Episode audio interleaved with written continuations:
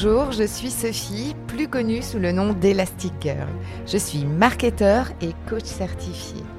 Mon super pouvoir est d'accompagner les personnalités atypiques à développer un environnement écologique pour exprimer leur singularité et retrouver toute leur puissance de création. Si aujourd'hui ton parcours professionnel ressemble plus à des montagnes russes qu'à une croisière sur le Nil, rejoins-moi tous les lundis sur ce podcast Viens t'inspirer des parcours de héros pour designer ta propre quête dans un environnement qui te ressemble. Et si tu es à la recherche de pépites, de retours d'expérience de mentor et d'une bonne dose de décalage, tu es au bon endroit.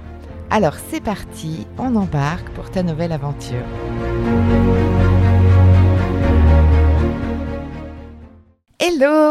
Je suis ravie de te retrouver pour ce nouvel épisode, l'épisode 34 de la saison 2.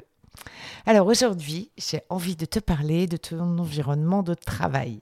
L'environnement, c'est un socle très important de notre développement.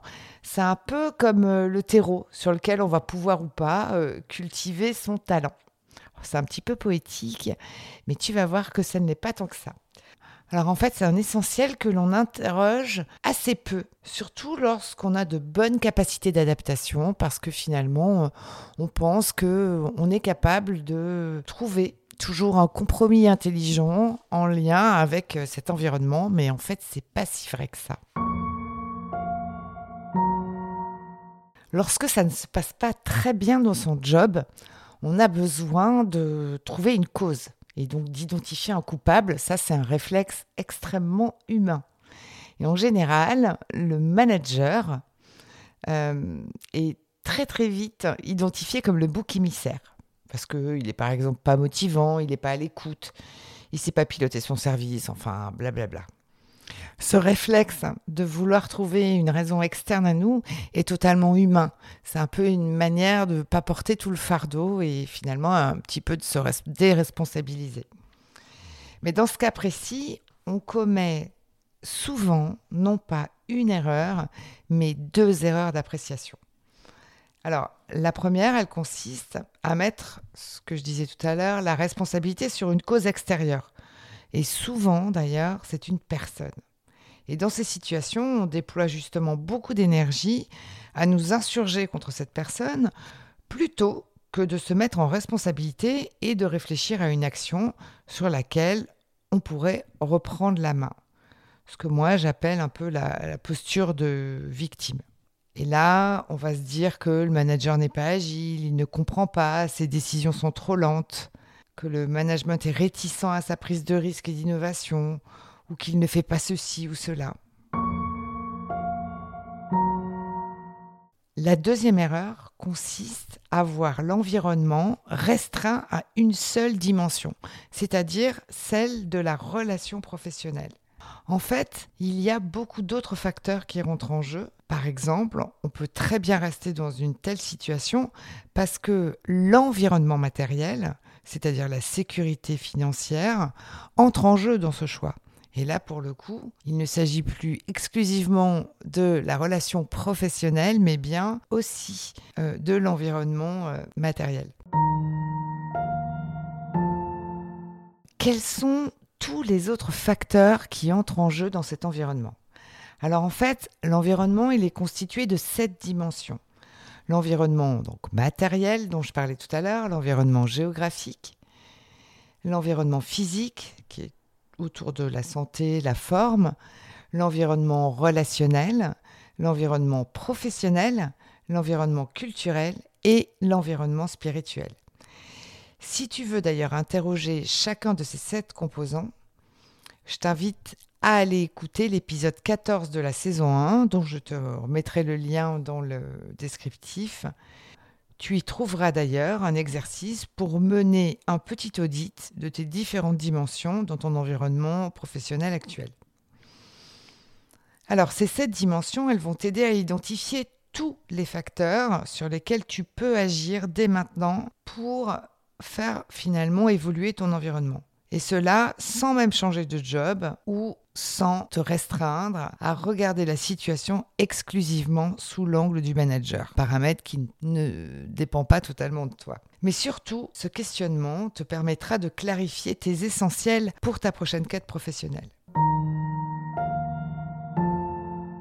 Alors maintenant qu'on s'est dit tout ça, j'aimerais vraiment te parler d'une expérience que j'ai moi-même vécue à, mon tout début d'activité professionnelle. Et oui, il faut se le dire, j'ai très très mal commencé mon parcours pro. En fait, en quelques mots, je n'ai pas vraiment choisi mon premier job. C'était un cabinet marketing qui est venu me chercher. On était au mois de juillet. Je venais d'obtenir ma maîtrise de gestion à l'IAE.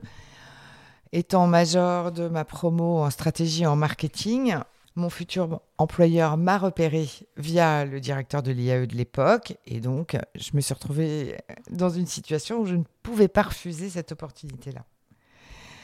J'étais juste comme un lapin pris dans les phares, c'est-à-dire totalement ébloui et puis quelque part flatté de cette opportunité. Et je suis un peu restée figée. Alors certes, j'ai aussi été emballée par le fait que mon environnement matériel était en train de se transformer et j'allais être rémunérée pour un job que je savais faire. Je pouvais donc être autonome financièrement et mon bureau, accessoirement, était à moins de 20 minutes de chez moi. En revanche, mon environnement physique, c'est-à-dire tout ce qui était santé et forme, a été très très vite compromis. Je devais bosser comme une dingue puisque j'étais finalement la seule à assurer toutes les études marketing du cabinet. Mon environnement professionnel ne me ressemblait pas vraiment. Je l'avais pas du tout challengé d'ailleurs. Donc je fournissais des études qui étaient plutôt bâclées pour assurer une rentabilité optimale de tous les contrats qui étaient vendus par ma boss et en plus, accessoirement, je travaillais seule sur mes dossiers. Mon environnement culturel s'appauvrissait parce que j'avais très peu de temps pour nourrir ce qui m'intéressait sur le plan marketing et ce qui m'animait aussi euh, hors de mon temps de travail. Et puis quant à mon environnement spirituel, mon inspiration était globalement réduite à zéro, j'avais plus d'énergie, plus de temps, euh, autant dire que j'étais vraiment sur les, sur, un peu sur la corde. À l'époque, J'étais plutôt introvertie dans mes relations pro, en l'occurrence, et je n'ai formulé aucune demande à ma boss. Je me sentais quand même vraiment désalignée et je la jugeais seule responsable de ma situation. Elle n'était ni sympa ni intègre avec ses clients. Alors autant dire que je n'ai à ce moment-là rien mis en place.